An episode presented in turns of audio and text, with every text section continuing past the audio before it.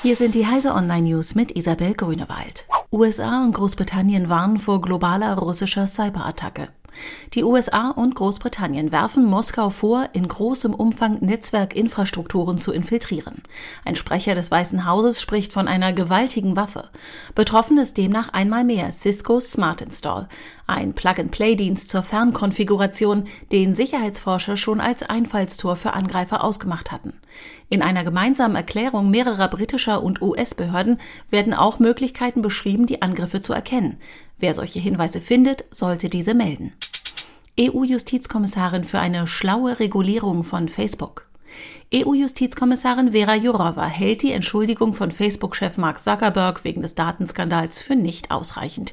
Nötig sei ein Gegenmittel, eine schlaue Regulierung, die die Risiken herausfiltert und die Internetsphäre ansonsten nicht weiter beeinträchtigt, sagte sie der Süddeutschen Zeitung. In der Kommission werde darüber nachgedacht, auch Algorithmen, die wichtigsten Instrumente der Plattform, zu regulieren. Neue Akkutechnik für BMW Elektroautos. Materialforscher suchen intensiv nach Möglichkeiten, um die Leistung von Akkus zu erhöhen, auch bei BMW. Der Autohersteller kooperiert mit dem US-Startup Sila Nanotechnologies.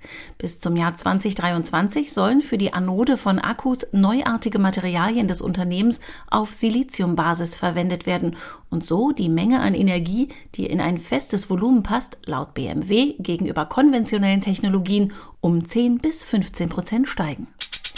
Spielfiguren mit KI bringen sich selbst Kung Fu bei.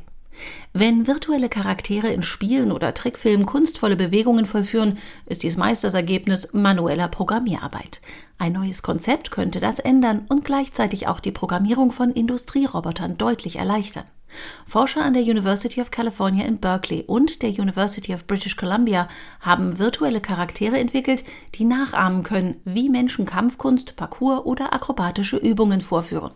Die Figuren üben dann virtuell so lange, bis sie die Bewegungen richtig beherrschen, berichtet Technology Review Online. Diese und alle weiteren aktuellen Nachrichten finden Sie auf heise.de.